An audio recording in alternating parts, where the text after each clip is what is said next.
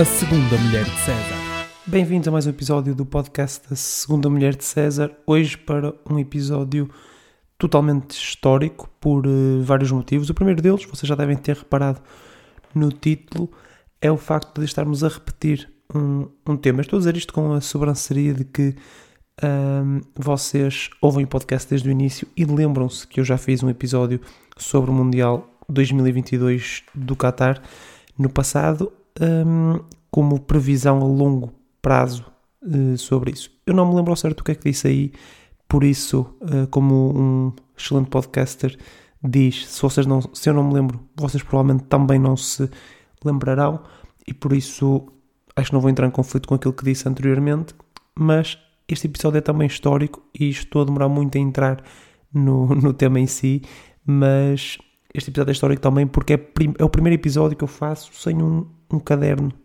de, de, apoio, com coisas escritas para dizer aqui no episódio, porque este episódio vai ser completamente freestyle. Vocês devem estar a pensar, Rui, tu és fino, tu não preparaste isto e vais dar uma desculpa esfarrapada do porquê estás a não teres preparado isto. Podia ser, mas na verdade uh, o que acontece é que uh, eu quero mesmo que isto seja uma reação, uh, portanto, sincera quase, aquilo que, que é este Mundial e a hipocrisia que é este Mundial e que é também ela transferida para mim. Por isso contei já com alguma dose de hipocrisia, mas uh, já passou bastante tempo nesta introdução, por isso vamos ao episódio propriamente dito. Fernandes Portugal, Ronaldo Portugal, Amália Portugal, Eusébio Portugal, Saudades Portugal, País no Portugal, Sebeste Portugal. Acho que é impossível começar um episódio sobre o Mundial não falando do grave problema que é acontecer um Mundial no Qatar. Eu não sei se eu fiz no outro episódio, mas se não fiz, corrijo-me aqui fazendo agora. Um, portanto, eu uh, basicamente ainda não vi o documentário sobre a FIFA que, que está na Netflix, mas desde já um, sugiro verem, porque deve ser a confirmação de tudo aquilo que nós já sabemos, não é? Que é o escândalo que, que a FIFA se tornou, em que a FIFA se tornou, e a questão do Mundial ser no Qatar é uma questão puramente uh, monetária, e sabemos isso, não é? A corrupção deve ter sido astronómica para que o Qatar consiga, conseguisse um, um Mundial, porque, reparem, eles não tinham estádios, não é? Não têm cultura futebolística uh, nenhuma, não têm equipas uh, que tragam ou que possam trazer essa, essa cultura futebolística. Uh, construíram estádios, todos eles estão a uma distância máxima entre si de 21 km. e é, podem fazer aquela coisa bonita de é possível ver quatro jogos uh, do mesmo dia no estádio, não é? Portanto, fisicamente é possível fazê-lo. Isso é muito giro, mas também é estúpido, não é? Porque na verdade é um mundial concentrado numa cidade uh, e por isso isso levanta também algumas questões uh, para além do facto óbvio de o mundial ter sido alterado para dezembro porque novembro dezembro vá porque uh, é impossível jogar no Qatar durante o verão, que é quando tipicamente acontece este Mundial. Para não falar nos problemas de direitos humanos, que isto aqui é absolutamente incrível, porque reparem, o Qatar tem um, um sério problema de direitos humanos civilizacional, não é? Portanto, uh, sistémico, podemos dizê-lo. Isto aqui, eu sei que posso sonar um bocadinho político e foge um bocadinho do tópico deste, deste podcast, de vos dar dicas do que dizer em discussões sobre isto, mas tudo aquilo que eu estou a dizer levem para, as vossas discussões, ok? uh, façam minhas, façam vossas as minhas palavras uh, e um, usem todas estas coisas em discussões sobre futebol, neste caso. Um, eu estava a dizer que o Qatar tem esse problema porque, lá está, as mulheres não têm direitos, basicamente, a homossexualidade é um crime, uh, não há quaisquer direitos laborais, isto estou a falar pré-mundial, ok? Um, portanto, é um país que, em termos de eh, civilização está, e podemos dizê-lo, atrasado, não é? Porque efetivamente nós já não concebemos esta possibilidade de estes direitos não existirem. E a verdade é que permeia-se um país com aquilo que é hum, uma competição mundial onde queremos que todas as pessoas vão, porque o futebol é um jogo do povo, como se costuma dizer, mas a verdade é que mulheres não têm grande liberdade para ir ao Qatar fazer a sua vida normal, homossexuais é a mesma coisa, e mesmo uh, pessoas pá, uh, que não fazem parte destes grupos têm limitações, porque uh, a bebida, que é uma coisa extremamente associada ao futebol, é limitada e só isso torna estranho ter um Mundial no, no Qatar. Mas a verdade é que, pronto, houve o escândalo de corrupção com a FIFA que permitiu que este Mundial acontecesse. Então, o que é que o Qatar deveria fazer? Não é? Pá, temos estes problemas, ok, mas vamos passar uma imagem absolutamente brutal do nosso país, tanto em termos tecnológicos, com estádios de topo de gama, com ar-condicionado em todo o estádio para que haja condições para se jogar futebol. Um, e vamos passar uma imagem de total segurança, total uh, até avanço, estou a fazer aspas aéreas, uh, nestes direitos uh, humanos, vamos causar zero problemas, fazer com que não nos consigam apontar nada neste Mundial. E não o fizeram. Pá, porque é que, se tu és um país sobre o qual há suspeitas de corrupção, há suspeitas, não é suspeitas, há a opinião de que o Mundial não deveria acontecer aí, porque é que tu não fazes o máximo hum, para passar uma imagem impoluta, excelente na, na preparação do Mundial. Pá, como é que tu deixas morrerem 6.500 pessoas a construir estádios? Não faz qualquer sentido. Obviamente não faz qualquer sentido deixar morrer 6.500 pessoas na construção de estádios. Mas isto já nem estou a falar do ponto de vista humanístico, não é? Nem estou a falar do ponto de vista lógico que é estúpido isto acontecer. Estou a falar do ponto de vista de negócio se o Qatar é um negócio, foi muito mal gerido, porque assim, tens que passar uma imagem excelente quando tens os olhos todos postos em ti, não é? Opá, ok, conseguiste isto de forma corrupta, pá, mas depois, ok, pá, mostravam construção dos estádios uh, sem qualquer problemas, com até trabalho uh, bem pago, no, pronto, do ponto de vista uh, financeiro, sem qualquer problemas com, com direitos humanos nesse patamar de construção dos estádios, depois com as pessoas lá pá, tudo ok, sem quaisquer problemas com, com os turistas vindos de fora. Tentar passar uma imagem, que obviamente, lá está, seria uh, diferente da realidade, mas para tentar uh, mostrar-se um país a sério, não é? E a verdade é que o Qatar não fez isso e por isso agora está tudo, está tudo a cair em cima do Qatar como deve ser. E eu digo tudo, mas não é bem tudo, porque efetivamente quando a bola começa a rolar uh, o mundo desliga um bocadinho o chip dos, dos direitos humanos, infelizmente, e liga o chip da, da bola, que não devem ser uh, exclusivos, não, não se devem excluir, ou seja, é possível vermos o Mundial e trabalharmos no, nos direitos do, do homem. Isto é um, um dilema que me vem assolando e é um bocadinho por aí que surge este episódio, porque efetivamente uma pessoa sente-se mal em ver os jogos do Mundial, acompanhar o Mundial com, com todos estes problemas de, de direitos humanos do Qatar, mas a verdade é que não ver o Mundial não muda assim tanto e há outras coisas que podem mudar, como pá, fazer, se não queremos obviamente fazer intervenção direta, porque efetivamente isso, ir para o Qatar e tentar nas altas instâncias e whatever, é complicado, mas há instituições como a Amnistia Internacional e outras que fazem um trabalho muito bom e muito meritório nesse aspecto e pode-se fazer doações, pode-se ajudar essas instituições da forma que conseguirmos para no fundo compensar a hipocrisia que é vermos os jogos deste, deste Mundial. E, e é isso que, que eu acho que devemos fazer porque efetivamente o Mundial está a acontecer e acho que é, faz parte vermos o Mundial, mas caiu muita da magia do Mundial aqui, não é? De ser no verão, de ver os jogos ao ar livre com pessoas e vibrar e até para ver coisas do, do país em que, em que está a acontecer e coisas culturais, não é? Estou a lembrar, por exemplo, da, das vuvuzelas na África do Sul, que apesar de serem absolutamente ridículas, eram um marco cultural daquele, daquele Mundial, mas a verdade é que a bola rola e também gostamos de falar de bola, não é? E efetivamente as conversas acabam todas por ir parar ao campo da bola, porque é mais divertido falar disso do que dos problemas que, que o Qatar uh, coloca E uh, por isso eu vou fazer um bocadinho desta hipocrisia, não é? Falei agora dos, dos direitos do homem e é um bocadinho como, como, como o Marcelo Rebelo Souza disse. Um, ok, houve lá aqueles problemas com os direitos humanos e não sei o quê, mas esqueçamos isso agora.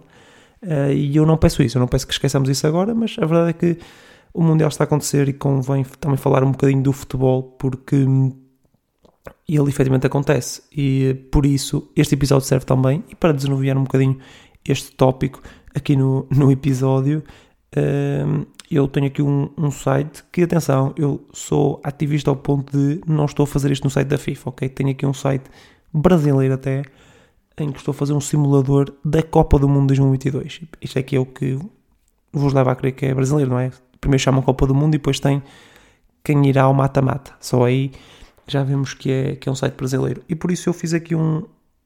Para já só ainda definir os grupos, mas vou fazer aqui convosco os, o, o, o chamado mata-mata e vocês podem levar como opinião aquilo que, que vocês querem. Eu estou a fazer isto, já para, para vos explicar, depois do primeiro jogo do Mundial, em que o Qatar uh, levou duas secas do Equador, e para mim, eu acho que ativismo é golear o Qatar sempre que possível, uh, e por isso agora Países Baixos e Senegal acho que faz parte golear o, o, o Qatar. Eu sei que o Equador não goleou, mas podia muito bem ter goleado, uh, e por isso também estou a fazer isto já com esta informação, já com este jogo, apesar de não afetar muito aqui as minhas, as minhas escolhas. No grupo A eu pus os Países Baixos a passar em primeiro e o Senegal em segundo.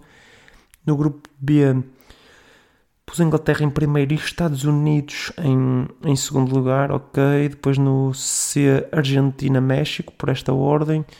No grupo D pus a Dinamarca em primeiro e a França em segundo. Acho que a França vai desiludir um bocadinho e podem dizer isto mesmo. A França vai desiludir um bocadinho, a questão do, do Benzema também é complicada. Depois no grupo E Alemanha-Espanha por esta ordem. Depois Croácia ganha o grupo F e a Bélgica em segundo, apesar de com alguns problemas, não, não estou muito confiante com esta Bélgica. Depois no grupo G, Brasil passa em primeiro eu coloquei a Suíça em, em segundo, sem grandes certezas. Mas pronto, depois pus no grupo H o grupo de Portugal. Portugal efetivamente a passar em primeiro e Uruguai em segundo. Vamos então aqui ao mata-mata. Vou fazer isto com vocês de forma muito rápida e eu quero que se vocês precisarem de, de dicas, sigam estas como uh, coisas que podem dizer que, que, vão acontecer neste, neste Mundial. Portanto, entre Países Baixos e Estados Unidos, acho que passa Países Baixos. Argentina-França, excelente jogo. Um, eu acho que acho que o Messi acho que o Messi vai passar aqui neste contra, contra a França, vai eliminar o atual campeão do mundo. Bélgica-Alemanha, lá está, eu disse não confiava muito na Bélgica, por isso passa a Alemanha e o Brasil vence o Uruguai. Do outro lado, Inglaterra-Senegal, Inglaterra passa, Dinamarca vence o México, Croácia ganha a Espanha e Portugal vence a Suíça. Depois, entre o Países Baixos e Argentina, Argentina vence, Alemanha-Brasil, excelente jogo aqui de quartos de final. Acho que o Brasil vai estar, eh, vai estar muito forte e vai passar até às meias finais. E do outro lado, Inglaterra-Dinamarca, penso que Inglaterra vai passar e Portugal vence a Croácia. Temos duas equipas sul-americanas e duas equipas europeias eh, a jogar entre si e eu acho que o Brasil vai chegar à final vencendo a Argentina e Portugal vai ganhar nos penaltis contra a Inglaterra, como é óbvio, como sempre aconteceu e não pode acontecer de outra maneira. Final Portugal-Brasil, acho que é absolutamente inacreditável uma final deste género. Depois aqui, acho que pode pender para qualquer um dos lados. Eh, eu, infelizmente, acho que o Brasil será campeão do mundo. E só contra Portugal é triste, mas yeah, vou pôr o Brasil como campeão do mundo. Mas acho que eh, Portugal pode fazer uma gracinha neste Mundial.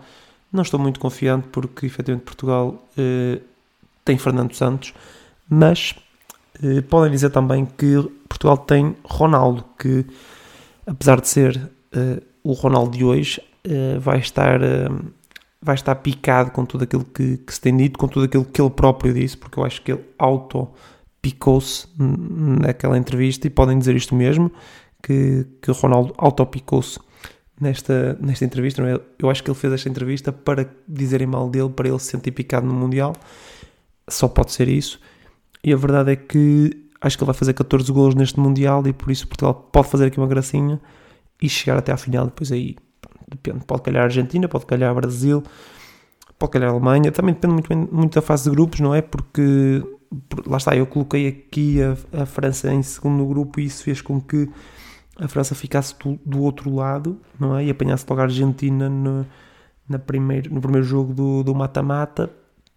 Ah, esta é uma dica que eu, que eu deixo. Usem a expressão mata-mata sempre possível, porque uh, é, uma expressão uh, muito, muito.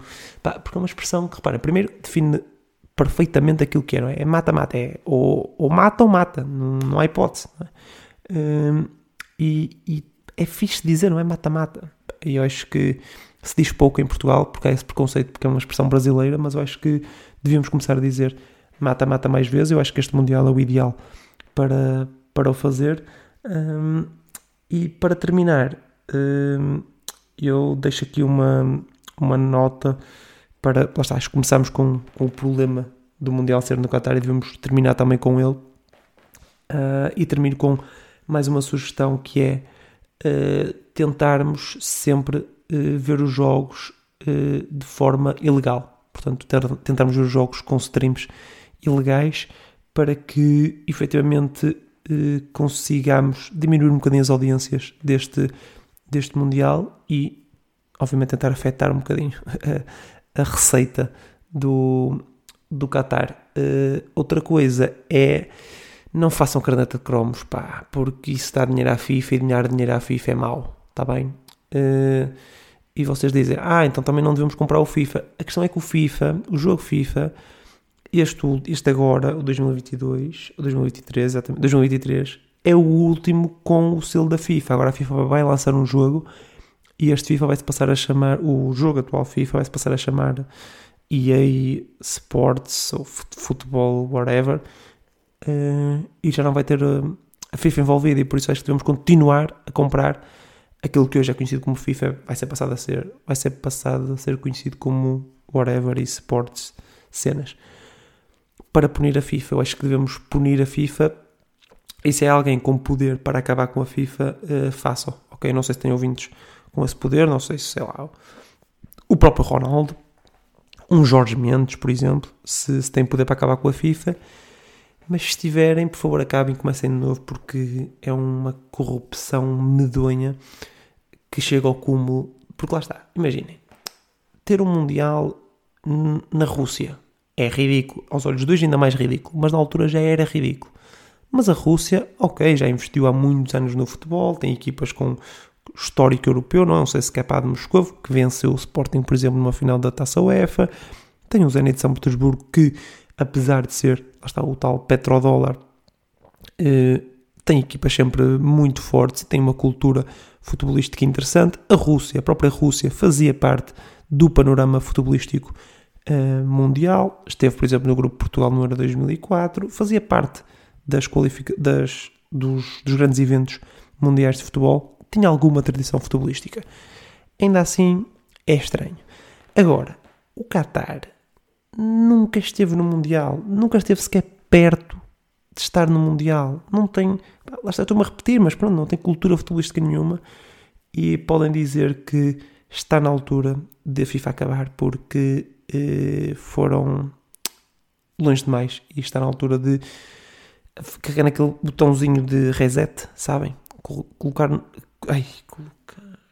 Tocar no botão de reset e começar eh, tudo de novo ok? Obrigado por estarem desse lado neste episódio mais duro, mais cru. Eh, espero que tenham gostado do tema um bocadinho mais sério. Eu prometo voltar no próximo episódio com um tema muito mais leve que eu até já suspeito qual seja e eu sei que não é aquilo que deve ser feito, mas vai permitir eh, esquecer por um momento tudo aquilo que se passa no Qatar e noutras partes do mundo. Mais uma vez, obrigado e até à próxima.